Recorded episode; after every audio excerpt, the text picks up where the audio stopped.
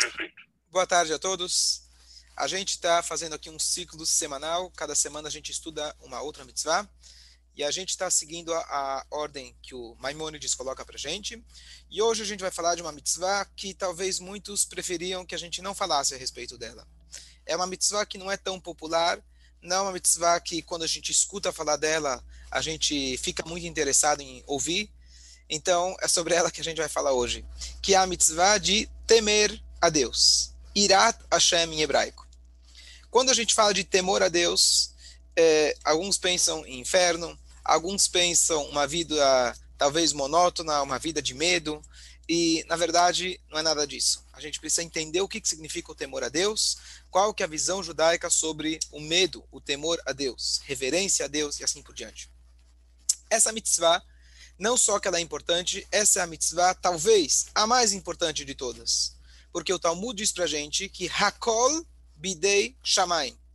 Chutz mirat shamaim. Tudo está nas mãos dos céus, com exceção do temor aos céus. O que, que significa isso? Que nós, na verdade, temos poucas escolhas na vida.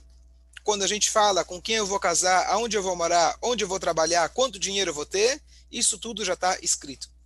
As únicas coisas que não estão escritas, que nós temos o verdadeiro livre-arbítrio, na linguagem do Talmud, na linguagem do Talmud,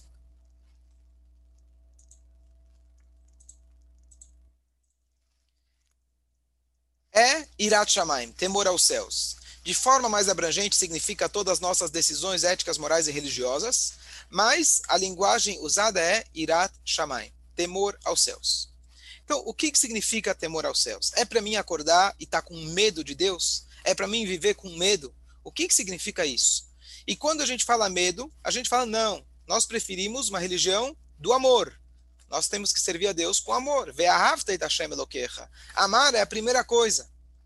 Só que a gente não pode confundir a visão de que a gente sempre diz, começa fazendo as coisas boas, começa amando a Deus, com Deus nos livre uma visão católica. Deus é o Deus do amor. Deus é o Deus do amor. É a religião do amor. Não. Reshit Havodah Veikara Veshoshá. Nas palavras do Tânia, o início do nosso serviço a Deus, o principal e a raiz de todo o serviço a Deus é o pilar de temor a Deus. Não existe amor verdadeiro sem uma sustentação de temor a Deus. Se a gente for colocar amor e temor, qual que está como base, como princípio? O princípio é temor a Deus a partir do momento que eu tenho temor a Deus, eu posso desenvolver o meu amor. Então, por exemplo, quando a gente fala na educação, é muito importante que eu ame meus filhos e meus filhos me amem. Fantástico. Um casal, fantástico, é importante. Mas se você não tem o mínimo de respeito, o amor ele não vai se sustentar. O respeito ele vem em primeiro lugar. Primeiro, eu te respeito, você como pai, você como minha esposa, como meu marido, eu te respeito, eu reconheço o seu papel, e reconheço que você não está aqui para servir as minhas necessidades. Se eu tiver isso, eu posso desenvolver o amor. Então, esse é o primeiro ponto que a Torá coloca para gente. Se nós formos ler o Código de Leis Judaica, logo no início, ele fala que nosso comportamento deve ser constantemente com a consciência que nós estamos perante o rei, o rei dos reis. Não é igual, diz a lei, quando a gente se veste, quando a gente conversa, quando a gente come, quando a gente trabalha, quando nós estamos em nossa casa, de que quando nós estamos na frente de uma pessoa de, de super importância. Assim é um Yehudi. Mesmo quando ele está em sua casa, debaixo da cobertas, ou num quarto, ou no banheiro, ou em qualquer lugar que ele esteja, por mais que ninguém esteja vendo, Irat Hashem temor a Deus está em primeiro lugar. Bom, bonito, legal, mas eu não sinto isso. Eu sinto que para mim é muito mais legal servir a Deus com alegria, com amor. Esse negócio de temor a Deus não me convence. Pelo contrário, se eu ficar o tempo todo com medo de Deus, eu vou estar melancólico. Como que a gente explica, como que a gente vive isso de forma prática? Então, algumas, alguns pensamentos a respeito do temor a Deus, de como a gente pode ter isso de forma saudável e até de forma positiva e alegre. Se nós quisermos pegar um protótipo, um exemplo, uma pessoa que servia a Deus com muita alegria, era o Baal Shem Tov. O Baal Shem Tov, fundador do movimento racídico, ele sempre, sempre, sempre incentivava a alegria. Como tudo começou? Ele, infelizmente, perdeu o pai e a mãe quando ele era bem pequeno. Acho que ele perdeu o pai quando ele tinha talvez 3, 4 anos de idade. 5, talvez. E o pai dele, antes de falecer, virou, chamou o filho dele, Israel, e falou: Meu querido Israel, eu tenho duas mensagens, duas frases, dois conceitos que eu quero que você leve com você para a sua vida. Não tema ninguém, a não ser Deus, e ame a todo judeu com todo o coração. Não tema ninguém, a não ser Deus, e ame a todo judeu com todo o coração. Você poderia pensar que o pai dele falou: sirva a Deus com alegria. Não. Por quê? Porque a partir do momento que nós temos medo de quem realmente precisamos ter medo, nós não teremos mais nenhum tipo de medo na nossa vida. Imagina que agora, nesse shiur, você vai receber uma, um livro, uma pílula, um segredo, que a partir de hoje você não vai ter mais nenhum tipo de ansiedade, medo do que vai acontecer, do futuro, do trabalho, de saúde. Você agora vai receber um segredo que você não vai ter mais medo de nada. Quem aceita? Quem gostaria? A resposta está no Perquê Avó. Gostou? Em Belém lá é um pouco diferente. Bom, mas o Pirkei Avot fala para a gente a seguinte frase: Todo aquele que recebe sobre si o jugo divino, tira de si mesmo o jugo do governo, o jugo do reinado. O que, que significa isso? Então, quem leu o Pirkei Avot fala: Bom, deve ser que Deus ajuda. Se eu temer a Deus, fizer mitzvot, então Deus vai ajudar, que eu vou ter menos tsures. Essa é a forma fácil, simples de se explicar. Mas, na verdade, é mais do que um presente. Isso é uma consequência todo aquele que serve a Deus significa que ele não vai ter mais problemas na vida? Tomara fosse. Quando Mashiach chegar vai ser assim. O que isso significa é o seguinte: se você tem medo de quem realmente você precisa ter medo, se você está nessa vida consciente que existe um único Deus que rege tudo e é só dele, só nele que eu preciso realmente se preocupar, quando surgir um problema que vem do reinado terrestre, eu não vou ter um verdadeiro medo. Eu posso me ocupar, eu posso tomar as devidas providências para resolver o assunto, mas eu não vou ter medo do governo. Um Yehudi, e assim foi na nossa história, aqueles que estavam conectados a Deus, quando eles tiveram que confrontar, seja o comunismo, seja todos aqueles que nos perseguiram ao longo da história, eles não tiveram medo. Eles preferiram, inclusive, entregar a sua vida por Deus, ao invés de ter medo, ao invés de se abaixar para aquelas outras pessoas. O que, que significa isso em termos práticos?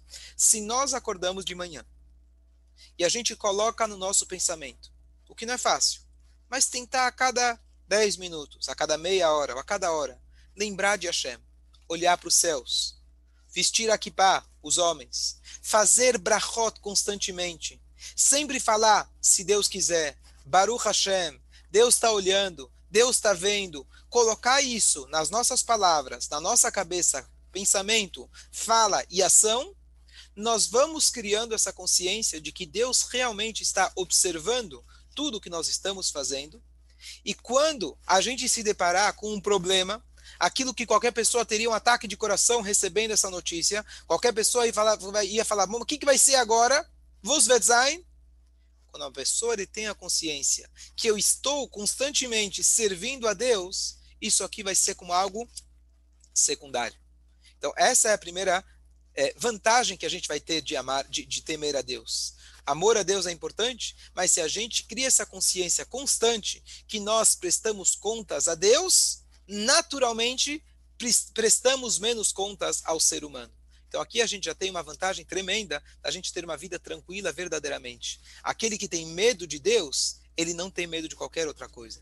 Ele pode ter realmente uma vida verdadeiramente tranquila. Essa é a primeira vantagem com, eu que, com a qual eu quero vender essa mitzvah, talvez não tão popular, que as pessoas, cada um de nós, possa focar nisso. Sim, nós amamos a Deus e temos que fazer por amor, mas o amor tem que estar baseado no, no, no, no, no irat chamar em básico, no temor, na reverência a Deus, nessa consciência constante que Deus está olhando todos os detalhes da minha vida e eu vou prestar contas, e eu devo prestar contas sobre todas as minhas atitudes, falas e pensamentos. Em relação em relação à sua pergunta muito válida, muito importante. De forma geral, quando a gente fala de medo de Deus, a gente fala como respeito a Deus. Porque medo é uma coisa que não, não pega muito bem. É verdade o, a maneira ideal de temer a Deus é um temor ligado com respeito. Então, rapidamente, vou apenas uma pincelada, quando a gente for estudar um pouco, quando se aprofundar um pouco sobre essa questão de Irat Shamayim, existem níveis diferentes. Quando a gente teve na última aula, por exemplo, quando a gente fala amar a Deus, tem vários níveis de amor. Tem um amor mais intenso, tem um amor mais um amor de marido e mulher, tem o um marido de filhos, tem um amor de pai, tem um amor de amigo, tem um amor de tem vários níveis no amor. Assim também funciona no temor. Existe um nível mais nobre e existe um nível mais baixo. Mas eles se enquadram também. Qual que é o nível mais nobre de servir a Deus? Eu tenho reconhecimento pela grandeza de Deus e eu tenho vergonha. Ou, melhor ainda, eu, eu vejo a grandeza dele, claro que não posso fazer alguma coisa contrária da vontade dele. Porém, porém, se nós formos ler na Torá, a Torá coloca para gente. Se cuidem para vocês não servirem outros deuses, não vão atrás dos seus olhos, etc. Porque caso isso acontecer, você não vai ter chuva, Deus nos livre, vai ter fome e assim por diante. Várias vezes a Torá comenta dessa forma. Qual que é a ideia? A ideia é que a Torá foi dada para todos nós.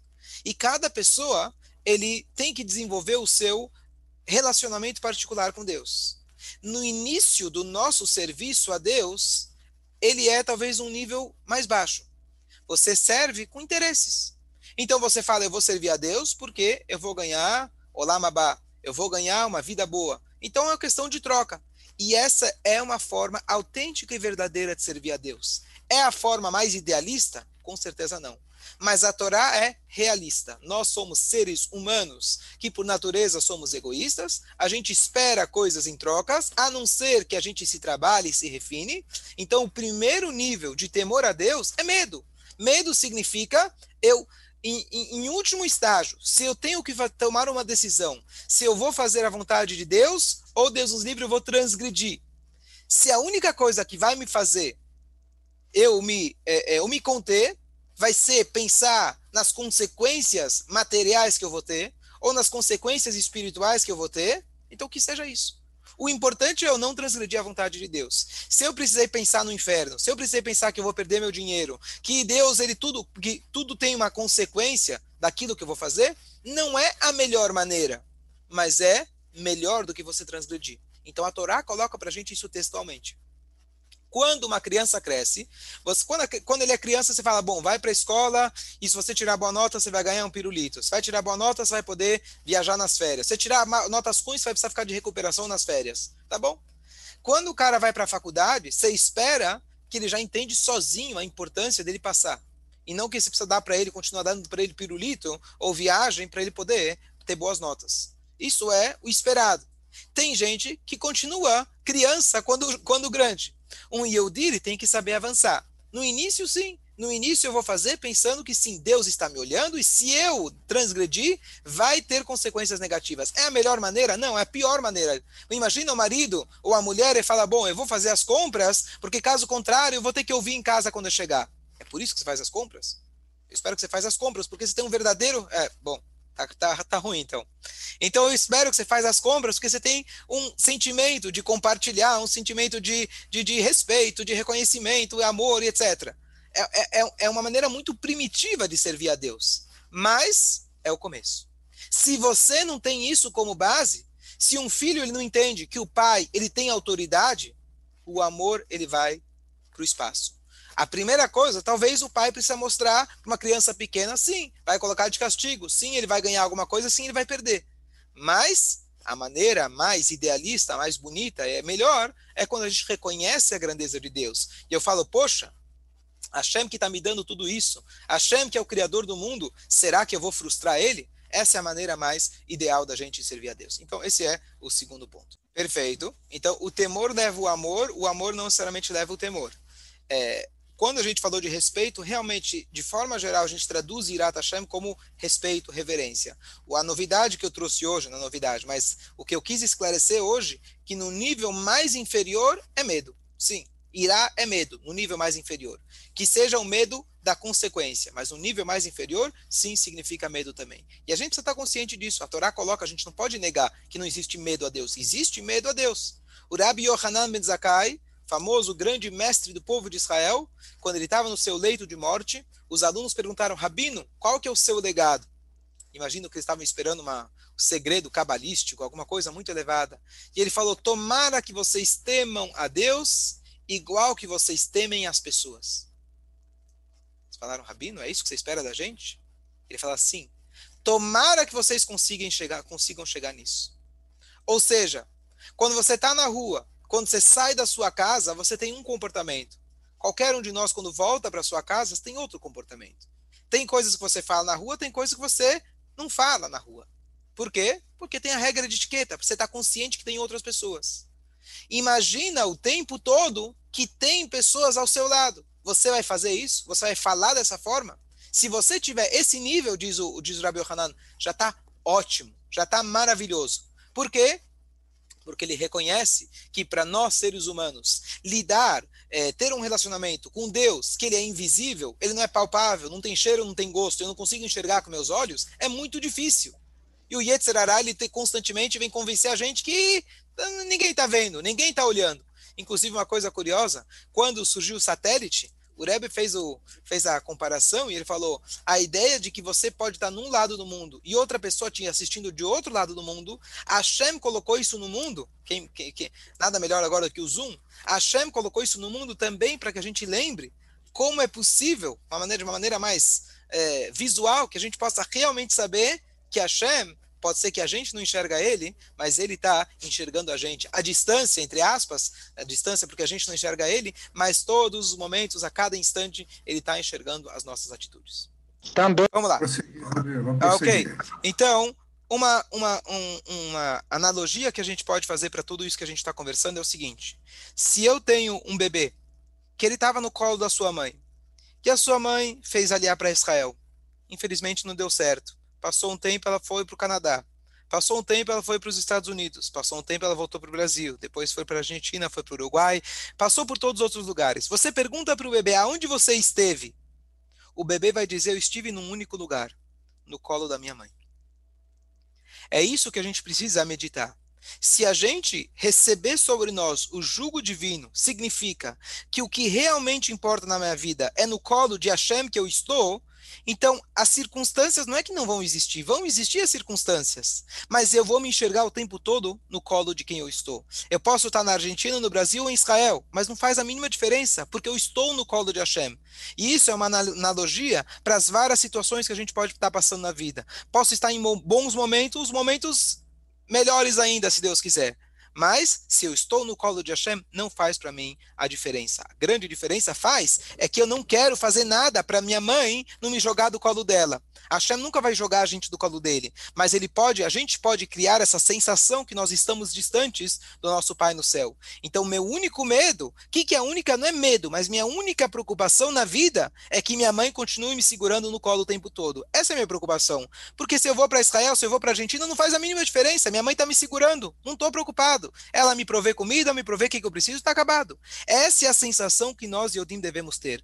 O amor e o temor vão juntos. Eu tenho medo de cair do colo e eu tenho um amor tremendo pela minha mãe, que ela está me segurando. O Rambam, quando ele descreve a mitzvah de amar e temer a Deus, ele coloca na mesma frase. A itbonenut, o nosso, a nossa meditação é a mesma. Pensar que Deus é quem cria o mundo, pensar que Deus é aquele que faz tudo, e isso me dá um temor, e isso me dá um amor. Vai simultâneo. As duas coisas funcionam ao mesmo tempo.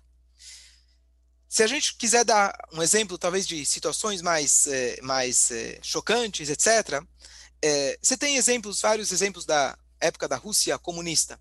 mas a história talvez que mais representa isso, que me lembro pelo menos, é a história de quando o Rebbe anterior, o Rabbi Yosef Yitzhak Schneerson, ele foi um verdadeiro guerreiro contra a Rússia comunista, aonde durante todo o período de proibição de estudo de Torá e etc., ele literalmente lutou contra. Ele colocava rabinos, professores, shluchim, é, enviados dele por toda a Rússia, coisa que é impossível da gente imaginar numa época onde você não tinha a comunicação que a gente tem hoje. E ele tinha toda uma, uma estrutura enorme de pessoas que estavam mantendo o judaísmo dentro da União Soviética com toda a dificuldade. Quando um professor ele era levado para a Sibéria, ele já tinha o próximo para mandar para substituir que seja por uma semana, aquelas crianças têm que continuar estudando Torá. Esse foi a, essa foi a coragem que ele teve. Ele estava com uma sentença de morte. Ele foi preso. E num dos interrogatórios, o interrogador levantou a arma e apontou para ele e falou: esse brinquedo já fez muita gente confessar, muita gente falar.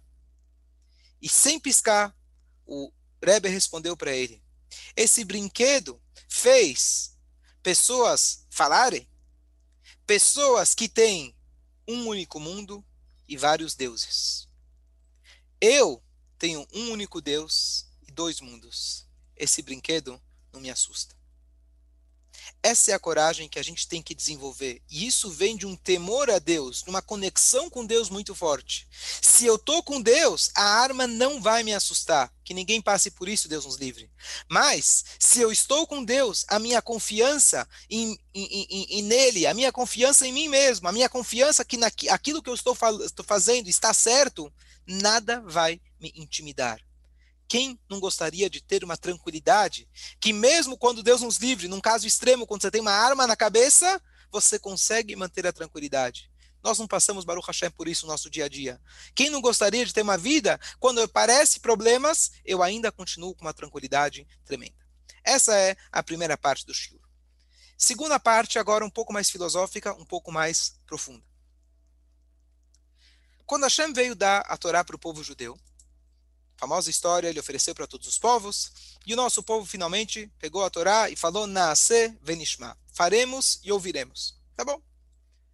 Logo depois disso, os comentaristas, a Gemara traz para a gente, baseado nas nuances que a gente vai olhar que tem na Torá, Deus ele pegou o Monte Sinai e kafá aleem har kegigit, a linguagem talmúdica, Deus ele pegou e colocou o Monte Sinai sobre as cabeças do povo judeu, como se fosse uma panela, um barril, e ele falou para eles o seguinte: ou vocês aceitam, ou se não, lá vocês vão ser enterrados. Ou seja, ou vocês aceitam a Torá, ou se não, eu vou jogar o Monte Sinai na cabeça de vocês. Essa é a passagem.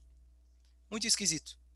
Número um, por que Deus precisava forçar o povo se eles já aceitaram de bom grado?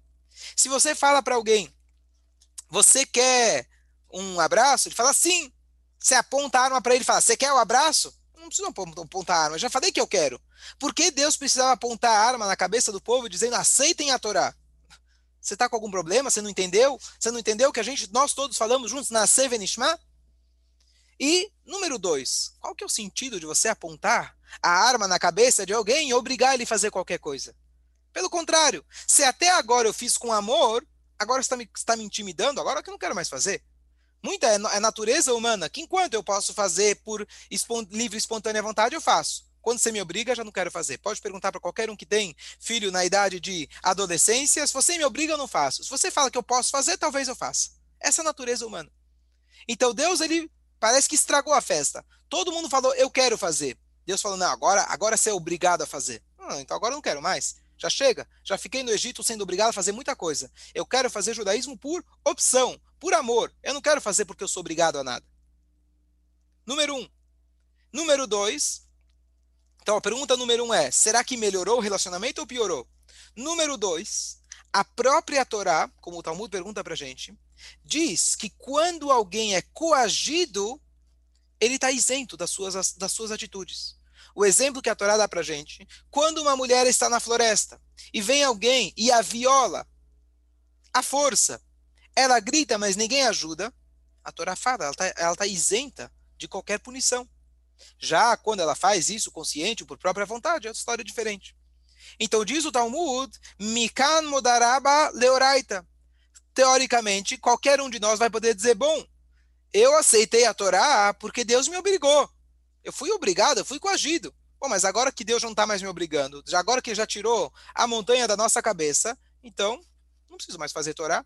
A própria Torá fala que quando alguém é coagido, ele está isento. Ou seja, não é por sua própria vontade. Então eu estou isento de fazer a Torá. Essa é a pergunta que a Gemara faz em Maserha Shabbat. A Gemara dá sua resposta, ela diz que na verdade o povo judeu sim aceitou de bom grado. Isso foi especialmente na época de Purim, que Purim o povo aceitou, mesmo que Deus não tinha forçado, etc. Mas eu quero pegar aqui o conceito. Qual que é o conceito que Deus quis pegar a montanha e colocar na cabeça do povo? Quando um você parece que piorou o relacionamento, estava melhor com amor, agora você forçou a pessoa. Então, isso não funciona. E número dois, as pessoas podem chegar e dizer: bom, para mim eu estou isento da Torá. Eu fiz porque Deus mandou-me que eu agiu, mas na verdade nunca quis fazer a Torá. Então a resposta é que Deus pegou a montanha e colocou na cabeça deles. O que, que significa isso? Então, primeira resposta, resposta simples é o seguinte: Torá não é opcional. Torá não é eu faço quando eu quero, quando me incentiva, quando é legal, quando é bonito, as coisas legais, as partes, como alguns falam, as partes bonitas do judaísmo eu faço. Que tem parte feia? Né? Lembra quando as pessoas falam, não, não, eu, eu como normal. Não, não, não sou caché, eu como normal. Quer dizer, obrigado, aceito o elogio, eu sou anormal. Né? Então, a Torá não é as partes bonitas da Torá, as partes convenientes. Torá, Hashem falou, vocês aceitaram? Tudo bem, vocês aceitaram, mas eu quero que vocês lembrem tanto aquilo que você quis fazer. Amanhã depois vai dizer, bom, não quero mais fazer? Não, não, não, não tem opção. A hora que você aceitou a Torá, você é obrigado a fazer ela. Essa é a explicação geral. A explicação mais profunda é a seguinte: o que é mais elevado? Amor ou temor? Normalmente a gente diz, bom, claro, servir com amor é melhor do que servir por medo. Mas vamos pensar diferente. Quando eu sirvo a Deus por amor, a, o meu serviço a Deus é limitado ao tamanho do meu amor. Quando eu sirvo a Deus porque eu quis, o meu serviço a Deus só pode ser do tamanho do eu. Quando Deus pegou a montanha e colocou na cabeça do povo judeu, ele estava, na verdade, dizendo o seguinte: vocês, a partir do momento que receberam a Torá, vocês não estão apenas se conectando a mim de forma humana, de forma limitada. Eu estou me conectando com vocês. Isso está vindo de cima dos céus para baixo. É Deus falando, eu estou abrindo uma, uma, um canal de comunicação do infinito para o finito. Quando a gente fala de amor a Hashem, significa eu, aonde eu estou, estou tentando me elevar. Quando eu sirvo a Deus por temor, por reverência, eu estou me conectando a Deus nos termos dele. Então o que acontece é que a gente precisa da combinação dos dois. Se eu servir só com medo de Deus, então eu estou apenas servindo a Deus nos termos dele. Então, minha parte humana, o meu amor, a minha parte natural, minha parte física, vai fazer por obrigação. Então, essa não é a vontade de Deus. A vontade é que eu queira fazer. Mas se eu fizer apenas porque eu quero fazer, o meu amor a Deus é limitado. Eu, como ser humano, sou limitado. Então, para isso, eu preciso do temor a Deus. Essa é a dinâmica cabalística que nós devemos ter diariamente com Deus. Chama, com Deus. chama Dechilo, Verhimo, Rehimo, Vedchilo, na linguagem aramaica do Zohar. Significa que a gente precisa ter temor, amor, amor e temor. Ou seja, tem vários níveis desse amor e temor. Mas o nosso relacionamento com Deus, ele deve ser dessa forma também. Deixa eu dar um exemplo mais prático, mais tangível. Como a gente falou, Deus é invisível. No casamento. Se a gente for olhar a maneira que a Torá rege o casamento judaico, funciona em épocas normais, digamos assim, duas semanas de amor e duas semanas, de forma geral, de respeito. Duas semanas onde o amor ele tem que ser físico, é, é, revelado e etc. E duas semanas de respeito. Qual que é a importância das leis da pureza familiar? Então, em aspecto psicológico, fica muito fácil da gente entender. Porque se eu praticar apenas amor, que significa eu amo você, amor sempre começa de mim. Então, enquanto você faz aquilo que me agrada, enquanto você está de acordo com os meus termos, tá tudo ótimo. Mas se você não tiver, então não tem mais amor. Como se diz, acabou o amor, acabou o dinheiro, acabou o amor. Eu sempre digo, não é acabou o dinheiro, acabou o amor. Quando acabou o dinheiro, acabou o amor, significa que nunca houve amor. Mas assim nós somos. Nós precisamos também do dinheiro. O que, que é o dinheiro? Eu gosto de você por N motivos. Você tem várias coisas que, eu, que me atraem. É saudável ter um amor. Seja a tua parte emocional, sua parte é, é, intelectual, sua parte espiritual. Mas existe aqui uma troca. Isso é fantástico. Mas isso não pode ser o único pilar do casamento. Se você não tem as duas semanas que representam o respeito, respeito significa eu respeito você como você é. Eu não respeito você apenas porque você faz aquilo que me agrada, amor. Eu respeito e eu compreendo que você é uma pessoa diferente de mim. E eu respeito, eu dou margem para você, eu dou espaço para você, eu crio espaço para você, que é muito difícil, mas eu faço isso. Aí eu tenho um relacionamento saudável. Assim funciona no nosso amor e temor a Hashem. Por isso nós temos uma parte do Shema Israel, Ve'ahavta et Hashem Elokecha, e depois eu tenho Ve'ayim Shamoa. Então eu começo, na verdade, com amor, depois eu passo para o temor. Mas espera aí, a gente não falou que começa com temor? Sim, por isso está escrito que antes de eu fazer o Shema Israel, eu tenho que receber sobre mim Ol Malchut Shamayim, o temor aos céus. Então é, é, é, uma, é um elo constante, é uma dinâmica constante. Temor a Deus, eu intensifico o meu amor. Se eu intensifico o meu amor, agora o meu temor a Deus não é por medo de, da consequência, é um temor de reconhecimento da grandeza. Quanto maior é a grandeza que eu reconheço em você, então maior é o meu amor a você. Então, se meu amor é maior, a grandeza sua é maior, e assim por diante. Essa é a dinâmica do relacionamento de um casal, e essa é a, essa é a dinâmica que, saudável que um Yodi deve ter com Deus. Então, você tem vários níveis de amor, vários níveis de temor. Se nós queremos uma vida saudável, emocionalmente, nós precisamos cultivar esse amor nosso com a nossa Neshama, com a nossa alma, com Deus, e dessa forma a gente vai ter relacionamentos melhores, a gente vai ter uma vida melhor e mais tranquila. Dúvidas, comentários? É